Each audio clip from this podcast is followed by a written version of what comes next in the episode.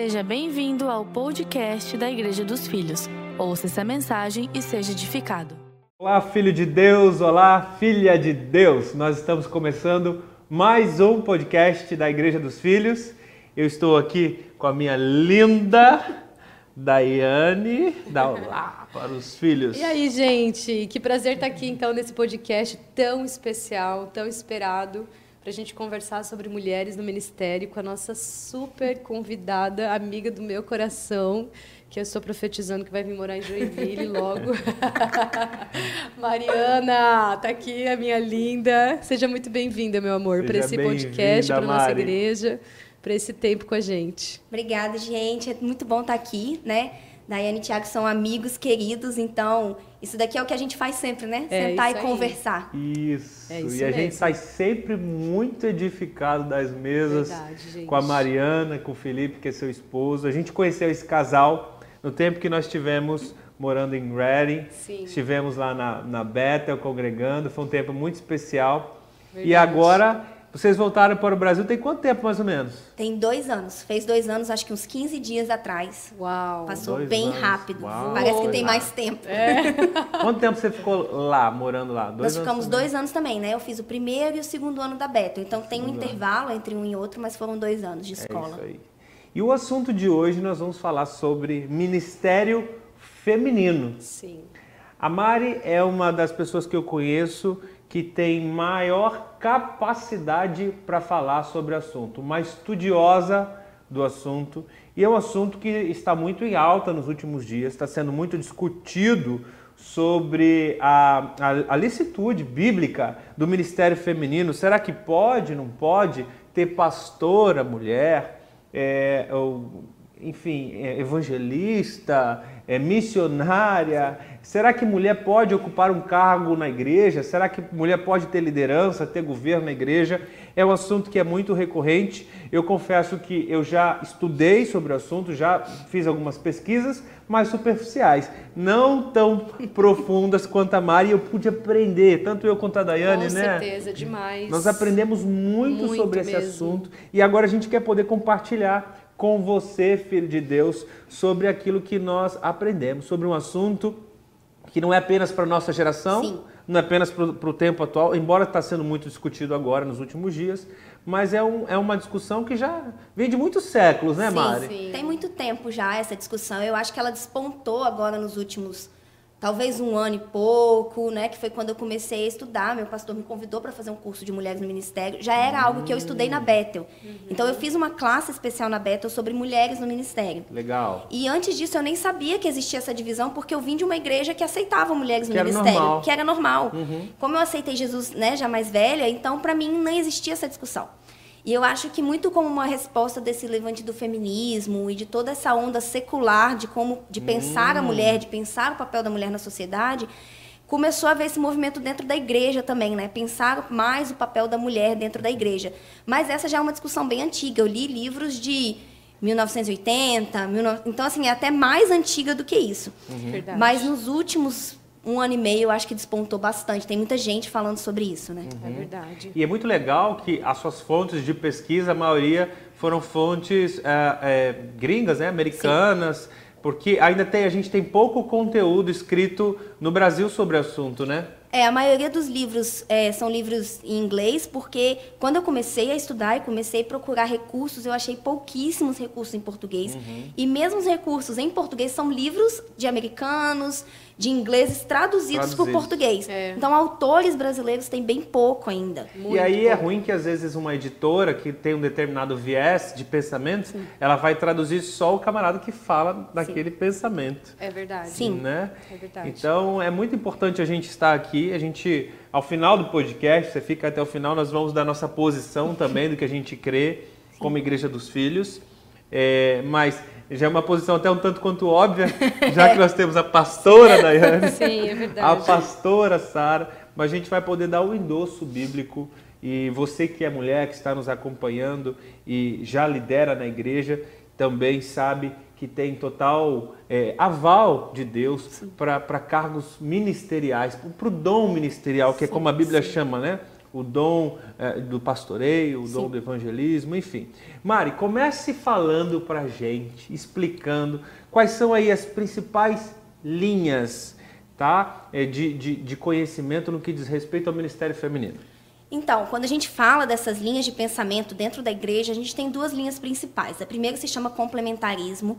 Então, essa linha ela começou a ser desenvolvida pelo Piper e pelo Gruden, né, como uma resposta ao movimento feminista mesmo, que eles viram invadir a igreja.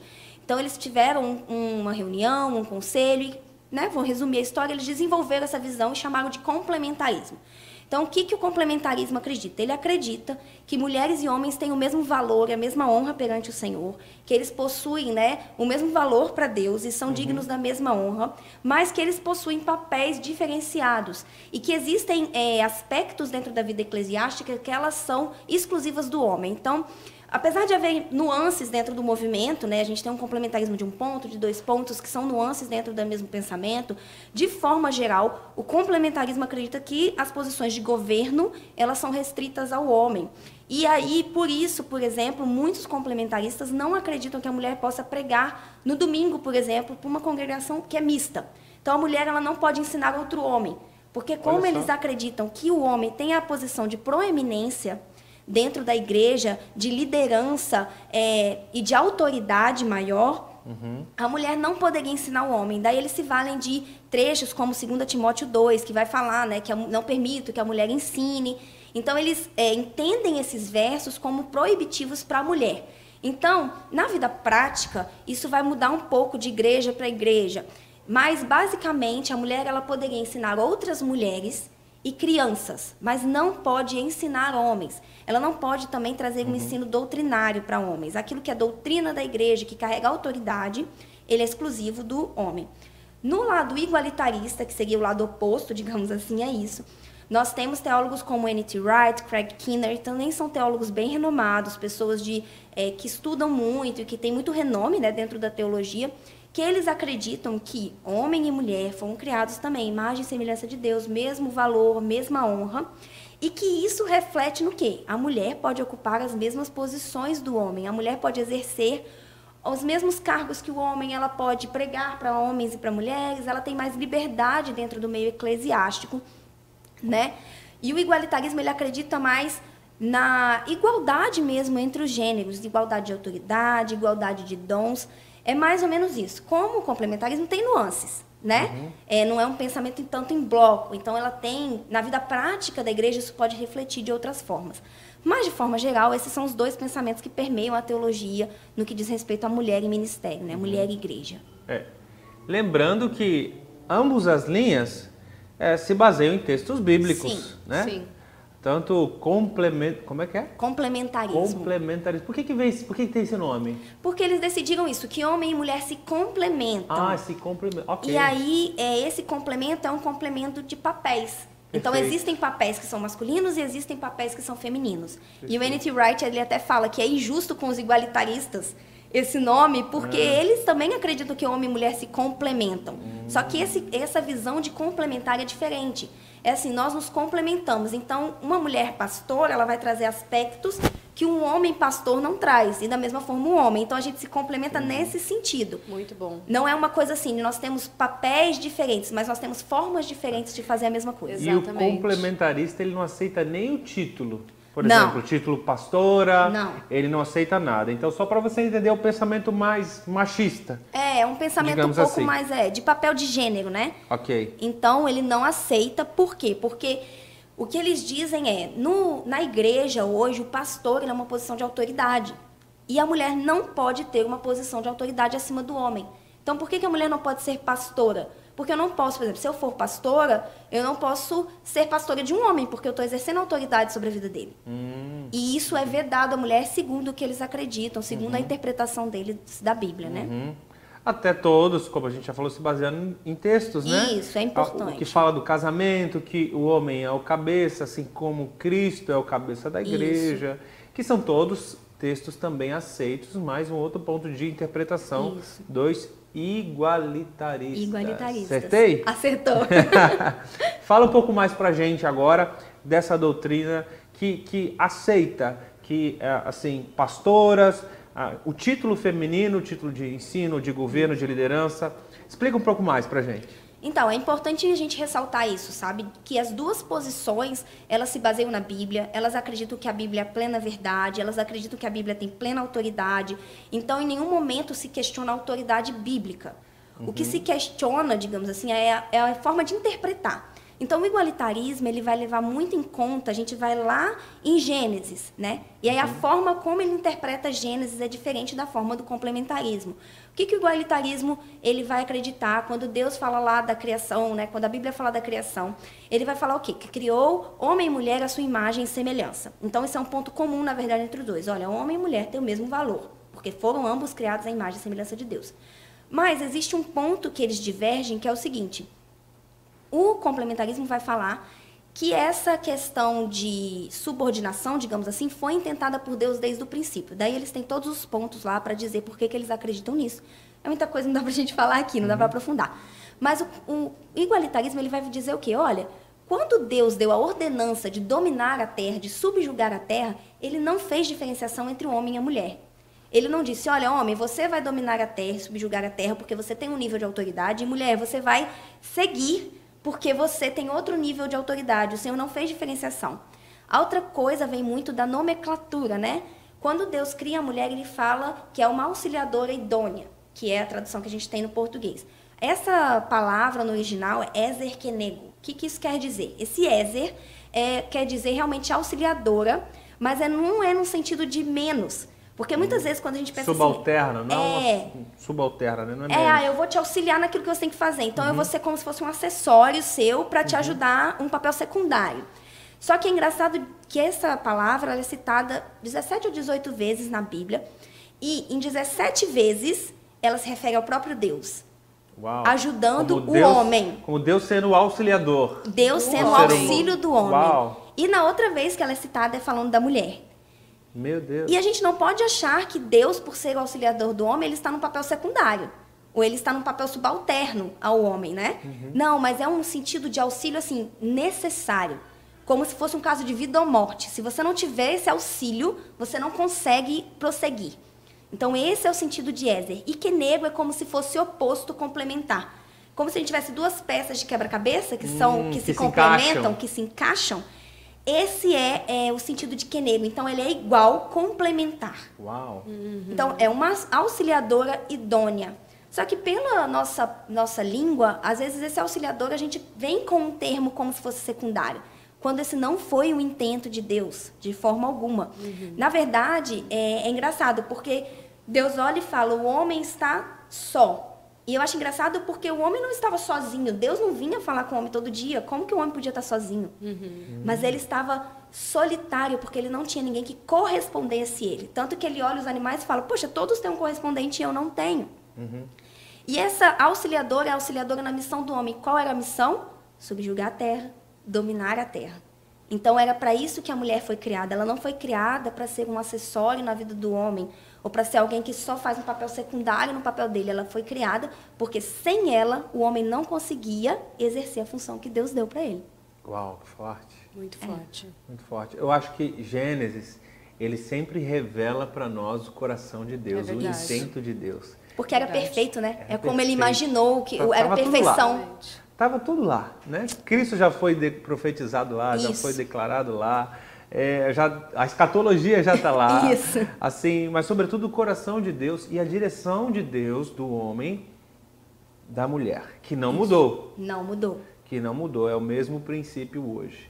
Exatamente. E Cristo, que é o segundo Adão, Paulo diz, né? O último Adão, ele veio justamente restaurar esse relacionamento, né? Isso. Então é muito importante que você entenda que nós estamos falando sobre o ministério feminino pautado é, no Evangelho de Cristo. Isso. Cristo teve muitas seguidoras. Muitas.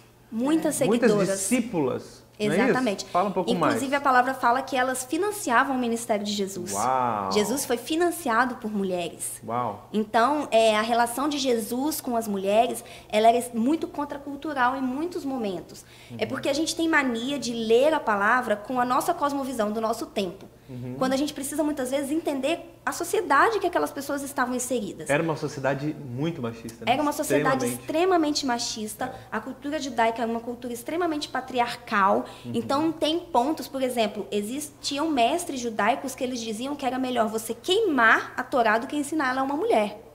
Uau! Que quem ensinava a Torá, quem ensinava isso para uma mulher, envergonhava a família, como se estivesse ensinando é, pornografia para uma mulher. Uau. Então as meninas, elas não tinham acesso ao ensino, elas não tinham espaço nos lugares de ensino dentro das sinagogas, elas não podiam aprender como os meninos. Então, essa era a sociedade que Jesus veio. Era nesse lugar que as mulheres se encontravam. As mulheres eram vistas como posses daqueles homens, tanto que se a gente for ver nas leis, por exemplo, o homem podia é, dar carta de divórcio, a mulher não podia. Uau! Então, o lugar da mulher era um lugar completamente secundário. É, ela tinha valor nenhum, praticamente, né? Nesse sentido, assim, no valor que eu digo de um valor jurídico, por exemplo, ela não podia servir de testemunha num julgamento, ela não tinha voz. E a gente tem que entender que Jesus também estava muito inserido dentro de uma cultura romana, que era a que dominava, né? O Império Sim. Romano estava dominando ali.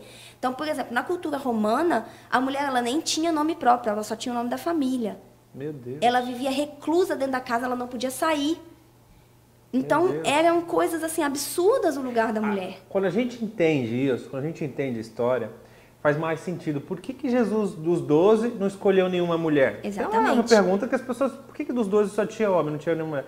Porque se ele escolhesse mulher, certamente a igreja não ia receber. Não, O povo não ia aceitar, não ia ter voz não. de governo depois que foi necessário.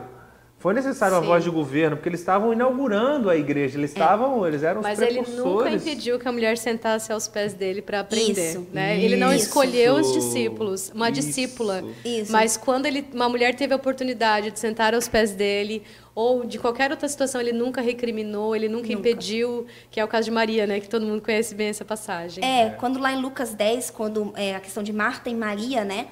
É, quando a gente vê que Marta fala, Senhor, você não vai deixar ela ficar aí. E muitas vezes a gente pensa assim, poxa, Marta estava muito ocupada e queria ajuda.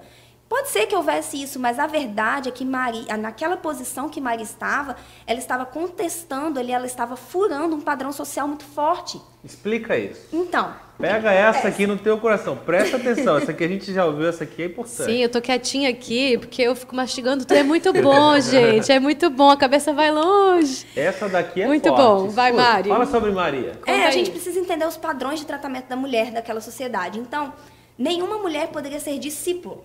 Ela não tinha esse lugar de discípula, porque na cultura, o que que é um discípulo? Eu aprendia para depois virar mestre. Lembrando que Jesus tinha que cumprir a lei. Isso, muito bom, Tiago. Jesus tinha que cumprir a lei, senão ele, ele, ele não teria cumprido a sua missão. Exatamente. E se ele colocasse uma discípula mulher, ele estaria descumprindo a lei. Exatamente. Exatamente. Uhum. Tinha toda uma questão também, se você parar para pensar, dos perigos que essa mulher corria viajando sozinha. Poxa, com implantando. certeza. Você, tá, você tinha toda essa questão. Mas, enfim, é, falando de Marta e Maria, né? Então, é, quando a gente lê lá, ah, porque Maria sentou aos pés de Jesus, o que, que a gente imagina? Maria sentada falando, uau, Jesus. É, e com certeza teve isso porque né, era Jesus. Mas a gente precisa lembrar de Paulo falando dele. Ele fala assim: Eu sentei aos pés de Gamaliel. Essa é uma expressão que dizia que aquela pessoa tinha sido discípula daquele mestre. Vamos lembrar que as mulheres não podiam ser discípulas. Então, quando fala que Maria estava sentada aos pés de Jesus, ela não estava só ali admirando Jesus, ela estava aprendendo, ocupando Uau. um lugar que era prioritariamente masculino. Exatamente. Na verdade, ele não era prioritariamente masculino, ele era exclusivamente Exclusivo. masculino. E o que, que Marta está falando? Olha, volta para o seu lugar, para o lugar que a sociedade te colocou. E Jesus fala o quê? Ela escolheu a boa, boa parte, parte. isso não será tirado dela. Para todas as pessoas que estavam ali, eles entenderam. Ela permitiu que ela, ela- ele está permitindo que ela seja discípula e uma hora ela vai se tornar um mestre. Eu Uau. acho isso tão doido que ela era uma Maria. Maria também foi uma Maria que, que foi a progenitora de Jesus. É, é, foi Maria que recebeu a primeira notícia que ele havia ressuscitado. Exatamente. Ela era uma Maria. Eu acho que Maria é o nome mais popular do Brasil. Sim. Não é isso? Deve ser. Maria é o, é o nome mais popular no Brasil de mulher porque representa, ela estava ali representando todo o sexo feminino. Esse lugar não será tirado. É. Tirado. Isso que a Bíblia também é Uau. profética, né? Ela também aponta coisas. Então. Forte, você falou gente. essa questão de Maria, é engraçado a gente ver que Deus ele já começou a romper esses padrões no nascimento de Jesus. Por quê? Se a gente parar para pensar que o anjo foi falar com Maria primeiro, ele não falou com José primeiro. Ele foi lá e falou com Maria primeiro. Sendo que no padrão da sociedade, aquela menina não tinha voz nenhuma, Não ela era uma voz. menina. É. Então, ele não foi lá e falou com José primeiro. Lógico que depois ele foi e falou com José, mas ele não falou com José primeiro. Então, quando a gente entende o contexto social, a gente vê todas as vezes que Deus e que Jesus foi extremamente disruptivo com a forma como a mulher era tratada. Teve o que você falou, né? As primeiras testemunhas da ressurreição são mulheres. Uhum. Nossa, mas isso não é nada demais. Eu, antes de estudar, a não me primeira atentava para essas coisas. A primeira, primeira missionária. Samaritana. A mulher samaritana foi a primeira pessoa para a qual Jesus se revelou como Messias. Sim. Que a gente Uau. tem registrado. Todas as outras pessoas às vezes falavam e ele saía meio pela tangente. É. Mas ele falou para ela: sou eu. Ele eu. Uhum. sou o Messias. Ele fez questão de falar. Ele teve uma, uma discussão teológica com aquela mulher. Aonde que a Sim. gente vai adorar? Então, quando a gente não Exatamente. entende o contexto social, a gente passa reto por essas coisas. E aí tem Paulo também, né? As pessoas acusam Paulo de machismo o tempo todo. Paulo era um machista. Paulo mandou a mulher ficar calada. A gente precisa entender o contexto das coisas que Paulo estava falando e por que, que ele estava falando e o quanto ele continuou com isso que Jesus começou, que era quebrar o teto que havia sobre a vida das mulheres. É verdade. Falando de Paulo, eu quero pegar esse link aqui e queria que você mencionasse, porque ah, tem muitas mulheres mencionadas por Paulo nas cartas. Fala um pouco mais dessas mulheres, até para a gente entender qual que era a função, a posição delas e a importância delas para a igreja da época. É, existe um, um estudioso da época, o Bailey, que ele diz o seguinte, que o fato das mulheres terem sofrido perse- perseguição na igreja primitiva é um forte indício de que elas eram líderes proeminentes. Porque a mulher, até hoje naquela região é assim, porque tem muitas guerras e tudo. Os homens têm às vezes dificuldade de é, circular numa área de guerra, porque eles são uma ameaça. As mulheres circulam livremente. Por quê? Porque elas não são vistas como uma ameaça. É engraçado que quando foi na cruz, as mulheres estavam lá. Um dos motivos é o quê? Os soldados não veriam aquelas mulheres como uma ameaça, mas a- quando a igreja primitiva começa a crescer, elas também morrem, elas também são perseguidas. Por quê? Porque certamente os perseguidores eles viam nas mulheres uma ameaça porque elas também eram líderes. E Paulo sinaliza isso nas cartas dele. Então, Romanos 16, Paulo vai falar de mulheres, recomendar mulheres. Então, Paulo recomenda Fibe, Paulo recomenda Priscila, Paulo fala de Priscila e Áquila, o marido dela, como colegas de ministério dele. Olha E aí. menciona Priscila primeiro, né? Ele menciona Priscila primeiro, que é um forte indício de que Priscila fosse proeminente no ministério, mais até do que o marido. Uau. Ele fala de Fibe, e é engraçado que ele entrega a carta, se eu não me engano agora, é Romanos. Quem levou essa carta foi essa mulher. E aí o que, que acontece? A pessoa que levava a carta era a pessoa que lia e explicava, porque era Tinha ela, voz. Porque ela era a pessoa que estava com a pessoa. Então, ela recebeu a carta das mãos de Paulo. Então, Paulo deu o quê? As instruções para ela. Olha, aqui eu estou dizendo isso, aqui eu estou dizendo aquilo. Então, o mais provável, a gente não pode afirmar com certeza que a gente não estava lá, mas o mais provável é que ela leu e ela explicou essa carta para a congregação. Uau. Então, olha quanto Paulo empoderou as mulheres e quebrou o teto sobre as mulheres. Fora que até os próprios versículos que se usa para limitar as mulheres, muitas vezes Paulo não está limitando elas, Paulo está quebrando mais uma vez tetos, empoderando essas mulheres. Então, Paulo foi um forte defensor do ministério feminino. Paulo foi um- uma pessoa que quebrou muitos padrões e muitos paradigmas sobre a vida das mulheres. Ele exalta as mulheres. Inclusive, Júnia é citada como conhecida no meio dos apóstolos. Olha. Então, Júnia, por muito tempo se debateu se Júnia era um nome masculino ou feminino, e hoje já existe uma certeza quase que 100% de que Júnia realmente era mulher. Então, se discutia se era Júnias, que poderia ser um nome masculino, mas não, já é muito bem aceito, inclusive por muitos complementaristas, que Júnia era uma mulher. E aí, essa, essa expressão, bem conhecida no meio dos apóstolos, isso quer dizer que ela era uma apóstola muito bem conhecida, ou que Uau. ela era conhecida pelos apóstolos? O mais, o indicativo maior é que ela era uma apóstola muito bem conhecida. Que ela tinha voz, sobretudo. Que ela Sim. tinha voz, que ela Né? era proeminente, É. que ela participou daquilo, do movimento da igreja primitiva com força, sabe? Não, Sim. não em segundo plano. Sim. Se tem al- alguma coisa que talvez ah, você aí já esteja pensando, tem um versículo que é muito forte, eu queria que você explicasse ele pra gente, que Paulo diz, ele diz assim, ah, tal mulher que fique em silêncio. Isso. Né? Explica pra gente, que talvez é, seja um dos maiores argumentos de quem defenda o fato de que mulher não pode ter voz, não Uhum. pode ter ministério, não pode ter um cargo de proeminência na igreja. Esse talvez seja o mais famoso dos versículos, né? Antes da Mari responder, eu queria, é, eu queria só acrescentar aqui uma coisa que, é, que tem a ver com a sua pergunta. E sempre foi um, um indício para mim, assim, de que não faz sentido a mulher não poder ser pastora. Eu não sou uma estudiosa aprofundada nesse assunto, né? Não, não- ainda não, mas eu estou tendo a oportunidade aqui de ter uma super amiga que é. Então, estou sempre aprendendo muito. Mas uma coisa sempre me chamou a atenção. Eu até comentei com você, né, Mari? É, a Bíblia fala de muitas mulheres profetas que tinham voz na palavra, que tinham filhas de, de pessoas eminentes, que tinham voz como profetas. E aí eu nunca entendi por que, que a mulher, então, tinha ali a- a- o título de profeta e não poderia ter o título de pastora, sendo que, quando mencionado, e a Mari me explicou depois algo ainda melhor sobre isso, mas eu vou falar primeiro a minha visão até então.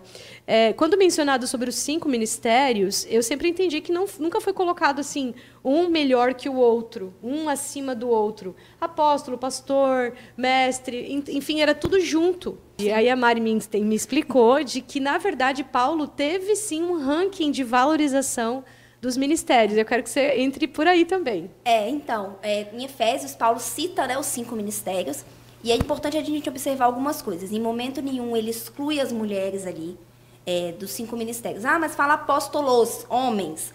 Mas a gente tem que entender que a linguagem grega é uma linguagem que é mais ou menos como o português. Muitas vezes, quando a gente vai se referir a ambos, a gente usa o masculino. Sim, então, normal. isso não era É indicativo verdade. de que ele estava falando apenas para homens. É verdade. Segundo o que a gente tem durante as cartas de Paulo, por exemplo, 1 Coríntios 14, é um dos versos que fala sobre silêncio e tem 2 Timóteo, 1 Timóteo 2 também. É engraçado que, assim, a mulher deve ficar em silêncio, mas aí em 1 Coríntios 11, se eu não me engano, ele fala assim, quando as mulheres profetizarem... Peraí, ela vai ficar em silêncio ou ela vai profetizar? Pois é. Eita, Exatamente. Paulo se aí? contradiz? Será Então. que Paulo estava doido? Então, na mesma carta, ele escreveu duas coisas opostas? Aí a pessoa pega um versículo isolado, mas não vê todo um histórico, um contexto É. dentro das mulheres ali. E se ela pode profetizar, por que, que ela não pode pastorear? Exato. Sendo que a gente quer que os cinco ministérios são apenas funções diferentes, mas não Exatamente. níveis Não. É, mas a- não, mas deixa a Mari entrar nisso aí, que ela explicou pra mim uma coisa Ih, importante aqui. lá, é É, o que eu pensava. Eu acredito muito que não existam níveis hierárquicos, assim, porque Sim, de importância, é uma né? cooperação, né? Nós precisamos de todos São os dons. funções. Mas 1 Coríntios 12, Paulo meio, ele fala lá assim, olha, Deus deu à igreja, então, primeiro os apóstolos, depois os profetas, aí ele nem fala evangelistas e mestres, não, ele fala os dons de cura, esse tipo de coisa. Então, se a gente for tentar achar na Bíblia alguma questão hierárquica, a única, a única referência que a gente tem é essa. E ele fala apóstolos, profetas, e como vocês já disseram, existiam mulheres profetas. Uhum. Então, Exatamente. por que, Muito que a mulher. claramente. É, e assim, não é aquela coisa assim, Paulo fala assim: ah, tinha uma mulher lá que profetizava, mas não escuta ela, não. Não, Não. Paulo endossa, Paulo fala: olha, quando ela profetizar, ou seja, para ele era normal que a mulher profetizasse. Não era uma coisa ruim e não era uma coisa Exatamente. assim, nossa, existe uma profetisa lá, né? Ele fala das filhas de Filipe, que tinham filhas que profetizavam. E é interessante a gente observar que isso não é só um padrão de Novo Testamento. A gente tem Uda no Velho Testamento, a gente tem Débora, que era juíza. Imagina. O, o Tiago sabe, Juiz juiz era o profeta. quê? Era o cargo mais alto o naquela época. Imagina, é muito forte. E Deus não fala assim, nossa, teve um desastre ali. Débora foi escolhida juíza pelo povo, nem era isso que eu queria. É verdade. Não, não existe. Fala que ela foi uma excelente juíza. Uhum. Então, é, a gente tem que ver a Bíblia como um todo, né, Tiago? Igual você falou. Não é que a gente está aqui questionando a veracidade da Bíblia ou questionando a autoridade bíblica. Não, mas a gente está vendo a Bíblia como um todo. Como a- eu sempre digo isso. A Bíblia não se contradiz. Ponto. Então, quando eu me deparo com uma situação dessa, como de Coríntios, que em um capítulo ele está falando quando a mulher profetizar, e no outro capítulo ele está falando que a mulher tem que ficar quieta, eu preciso aguçar os meus sentidos É. e tentar entender o porquê que aquilo aconteceu. Uhum. Qual a situação que existia ali que fez com que Paulo falasse isso? O porquê? O porquê? Exatamente. Então, assim, na, na situação de Coríntios, existem vários fatores ali. Existe o fator, por exemplo, que as mulheres, elas tá- eram mulheres iletradas, elas não sabiam, né? Então, elas, tanto que ele fala assim, se você quiser perguntar alguma coisa, pergunte ao seu marido em casa. Hum, Por quê? Porque Paulo era machista e a mulher não podia, tinha que perguntar só ao marido? Não.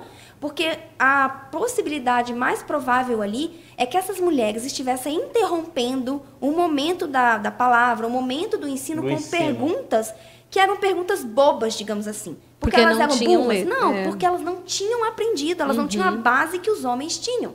Gente, voltando aqui, um pequeno parênteses. Mulher não tinha acesso à informação. Informação. Nenhuma. Imagina, você Mulher- está começando a ter a oportunidade de aprender. Quantas dúvidas não vai surgir? É. Mulher na época, naquela cultura, era. No Antigo Testamento, mulher era um objeto.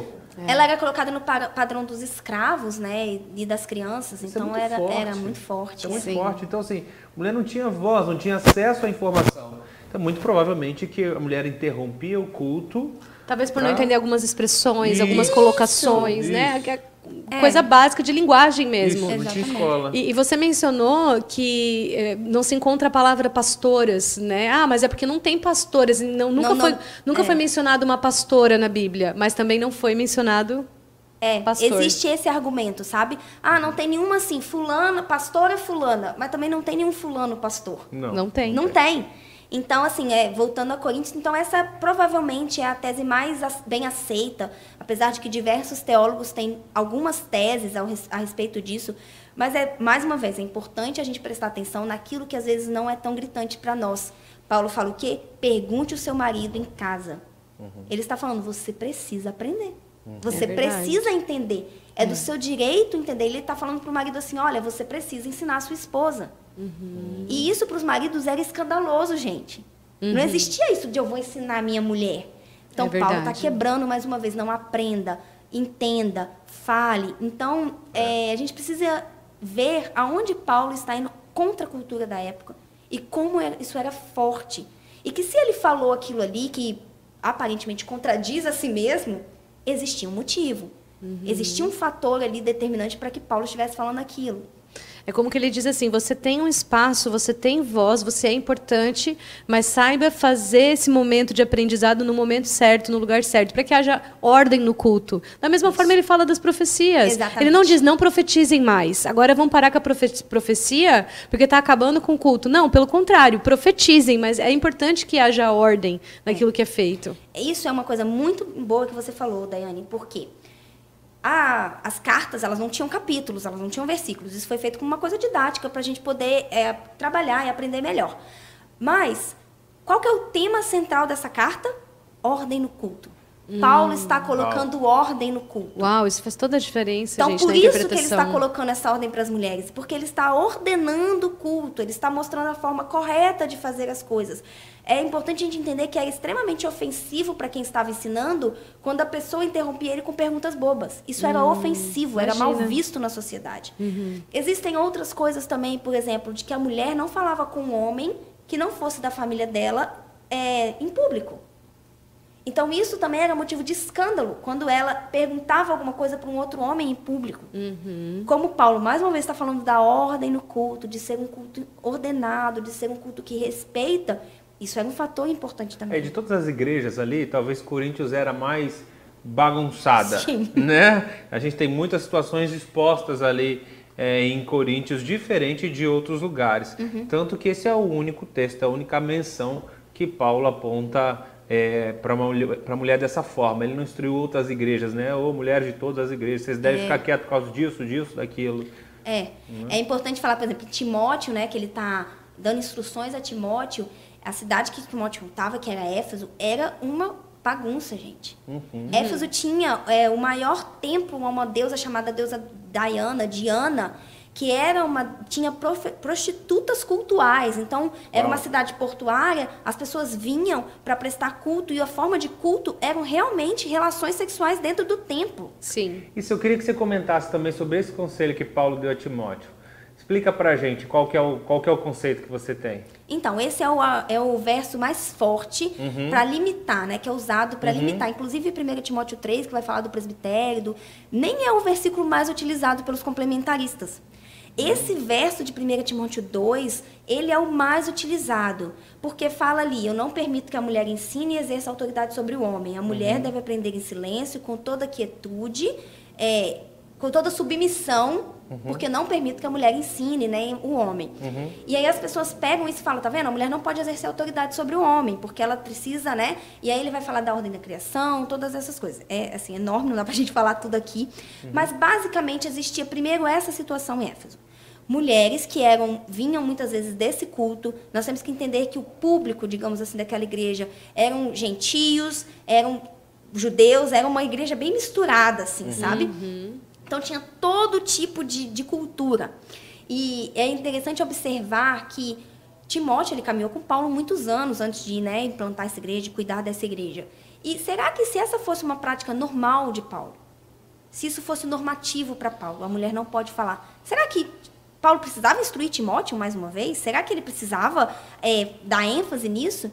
Então isso aponta para a gente de que havia alguma coisa ali diferente. Não só isso, como as outras cartas de Paulo, os outros escritos de Paulo apontam para a gente mais uma vez que existia alguma situação ali.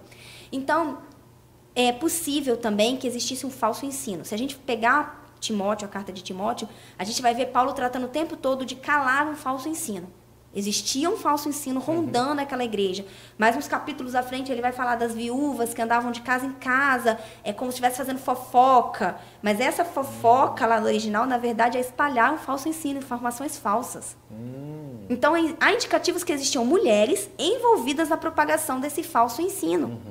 Que é mais um motivo para Paulo dizer: olha, fique em silêncio, aprende primeiro, para que você não, não caia nesse erro do falso ensino.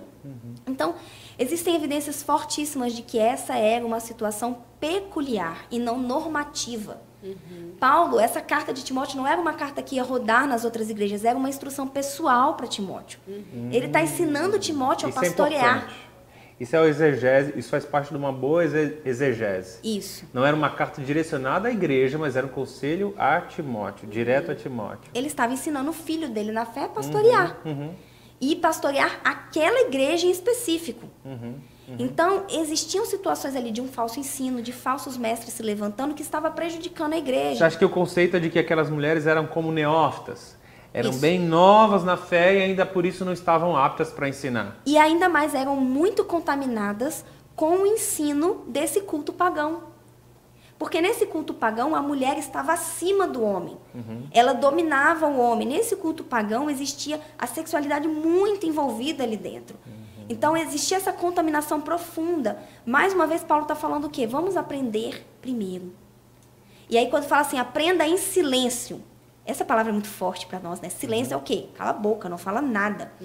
Se a gente pegar a palavra original, a palavra no grego, ele tem muito mais a ver com quietude, tem muito mais a ver com um espírito manso, com mansidão. Por que, que isso é importante? Porque essas mulheres eram mulheres dominadoras. As mulheres dessa cultura eram mulheres dominadoras. Então, Paulo está ensinando para elas o quê? Qual a forma correta de aprender. Isso era esperado de homens e mulheres. Os discípulos, eles eram esperados o quê? Que aprendessem com mansidão. Como é que eu vou aprender alguma coisa se eu acho que eu sei mais do que você? Pois é. Não tem como eu aprender. Como é que eu vou aprender alguma coisa com um espírito soberbo? Então, Paulo está dizendo, olha, aprenda com espírito de mansidão, aprenda com mansidão. Agora, mais uma vez, é importante dizer que Paulo fala, aprenda. E isso não era normal. É verdade. Ele já estava quebrando ali o Muito contexto forte. sociológico da época. E dentro da cultura, aprender não era só aprender, tipo assim, agora eu sei. Aprender era a base para que você ensinasse. E se a gente pensar como a forma como a igreja cresceu, que foi uma forma orgânica, como que a igreja primitiva cresceu? Você é melhor ainda do que isso. Um aprende, ensina, aprende, ensina, aprende, Não era assim? ensina. Qual era o propósito de aprender na igreja Sim, primitiva? passar adiante, passar para frente conhecimento, sem dúvida. Exatamente. E uma das coisas que não fecha para mim, honestamente, é que na visão complementarista, a mulher ela pode ter voz de ensino à criança. Meu Então, Deus. ela- é como se gente. fosse inferior, né? Como se fosse uma Isso. categoria menos importante. Então- Não faz sentido nenhum. Não faz sentido. Então ela pode ser mestre, mas pode ser mestre de criança. É. Então, é, ela não pode ser mestre de, de, de, de homens, de adultos. É, por causa de uma palavrinha, que no grego é. Eu não vou pronunciar bem porque eu não falo grego, tá, gente? Mas é autenteu, que é essa palavra autoridade. Lá em 2 Timóteo vai falar: não permito que a mulher exerça autoridade. E aí os complementaristas entendem que essa autoridade é sobre o homem, é um ensino autoritativo sobre o homem. Então, por exemplo, uma criança não é homem ainda, mesmo que seja do sexo masculino. Sabe? É, realmente, para mim também não fecha, não faz sentido, porque você começa a entrar em nuances que o texto não está dizendo. O texto Exatamente. não. Para mim, por exemplo, eu sempre falo isso, faz mais sentido até se você falar, tá bom, se você acredita nisso, então a mulher não pode ensinar. Ponto. Ponto. Mas como esse a mulher não pode ensinar não fecha com o restante, É, esse a mulher não pode ensinar porque Priscila ensinou. exatamente. Ela ensinou Apolo. Olha aí, gente. Priscila ensinou. Então como que a mulher não pode ensinar? E por então, que, que Paulo não, não contestou Priscila? Ele falou, opa, Priscila, para o que você está fazendo porque você está errada. Exatamente. É Paulo tá recomenda a fazendo. Priscila. Olha aí. É. Ele recomenda, ele elogia ela. É. Então, assim, como esse não, não falar em situação nenhuma é uma coisa que é impossível você defender dentro do escopo do evangelho como um todo, porque existiam mulheres que falavam, existiam mulheres que profetizavam, existiam.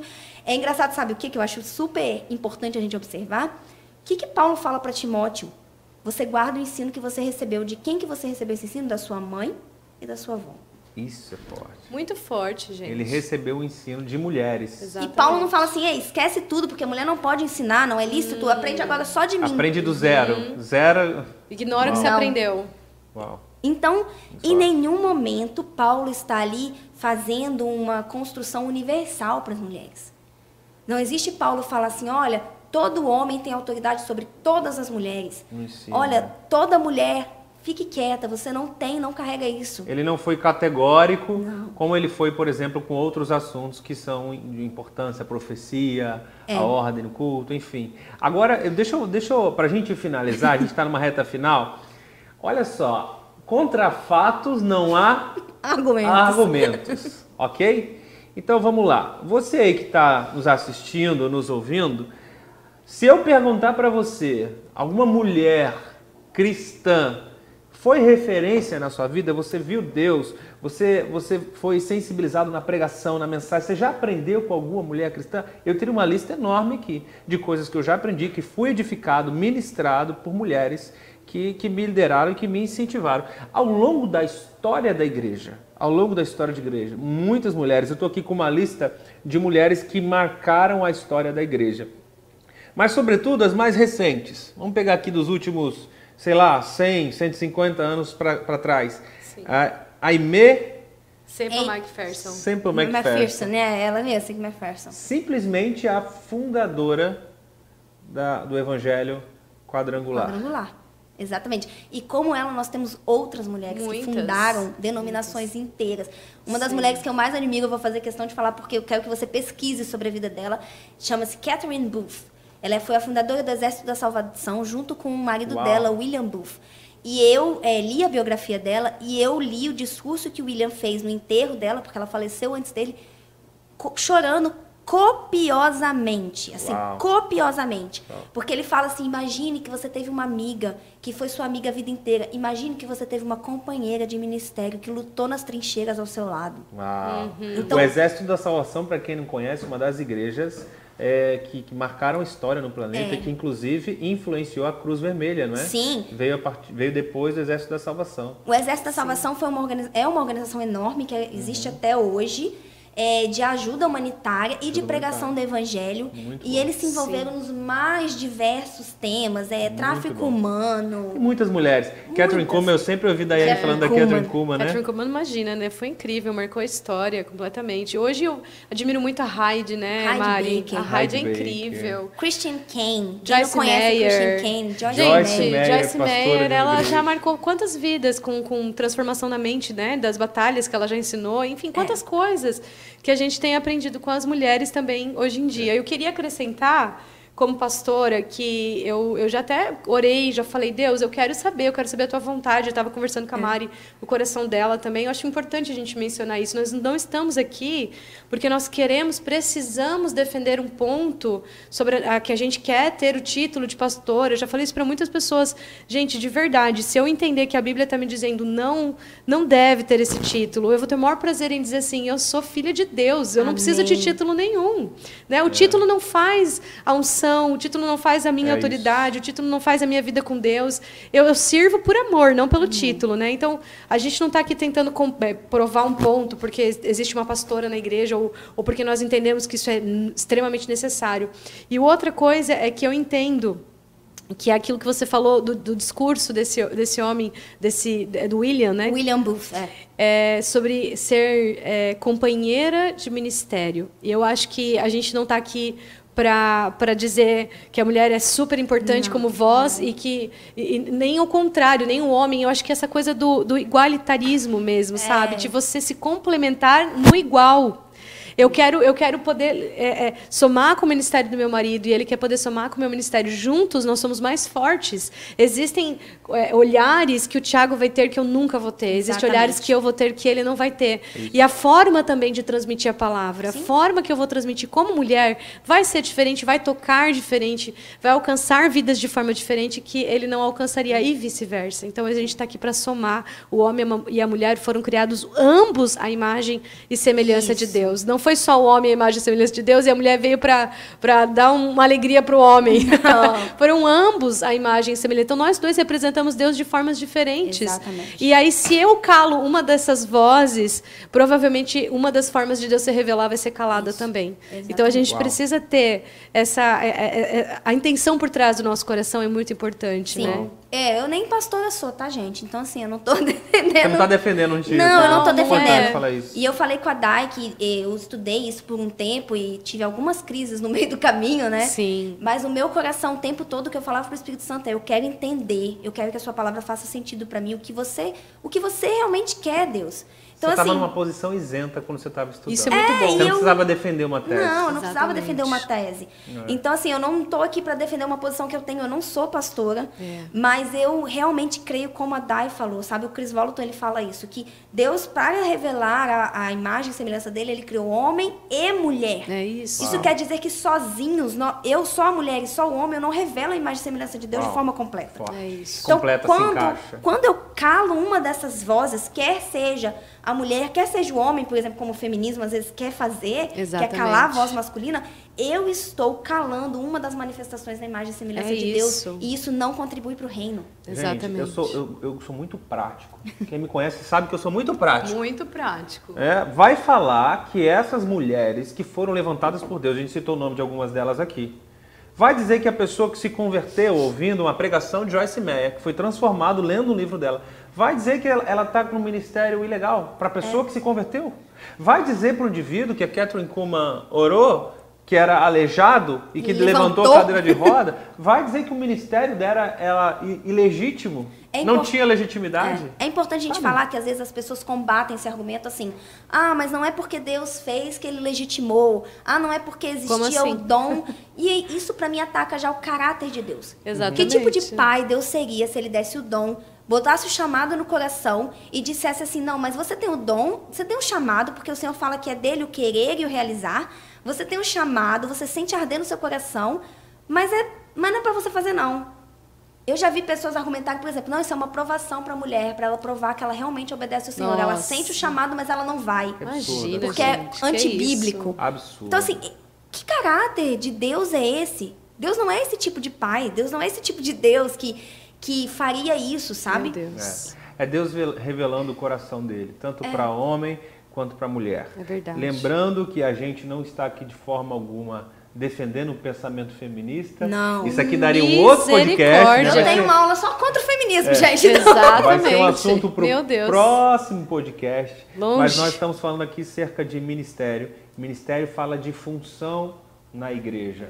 É, é. Mulher, se você foi chamada para ensinar, se você sente um encargo no seu coração de desenvolver o ministério de mestre, faça isso, porque Cristo te chamou. Ele deu o dom. É Ele verdade. deu o dom de mestre, pastora, evangelista, é por que não apóstola, que é uma figura missionária Isso. de quem planta a igreja, de quem inaugura trabalhos. Quantas missionárias temos no mundo? Você deve conhecer, tem grandes denominações. Aliás, muito mais né? mulheres missionárias que, que do que homens. Tem, a mulher tem voz, a mulher faz tudo, a mulher tem a obra, a mulher que. Mas a denominação Verdade. não pode chamar de pastora. É. Ela é só missionária. É a irmãzinha do corte. Você Aquela pegou, boa né? por, Mas ela que faz tudo na igreja, mas não pode Verdade. ter o título. Porque as pessoas colocam o título na frente do indivíduo. E essa é a primeira coisa, a gente podia, devia ter começado o podcast falando sobre Isso, isso. é verdade. Que título não define quem você é. É. Título não define o seu chamado. É, É o seu verdade. chamado que dá direito a um título. É, É o isso aí. inverso. É o inverso. E é- E como não dizer que Deus não chamou essas mulheres? E é importante dizer que a gente não está defendendo um título, mas a gente está querendo dizer que as mulheres também foram vocacionadas ao pastoreio. É vocação. As mulheres, Isso. elas sempre foram chamadas, e a partir do momento que você cala essa voz, você prejudica o corpo de Cristo. Exatamente. Porque a gente não está aqui levantando, como você falou, uma bandeira feminista. Não, a gente está levantando aqui uma bandeira do corpo. O corpo precisa ser edificado. E se as Exatamente. mulheres não puderem exercer aquilo para que elas foram chamadas, o corpo vai ser prejudicado, porque vai faltar uma voz feminina ali. Né? E como você falou, como assim eu posso exercer todas as funções e não posso ter um título? Eu não posso ter um título por quê? Porque isso é uma questão humana, né? Porque não é porque. Eu acho engraçado, como que eu aceito que a mulher tenha a função, faça tudo de acordo, mas não dá um título?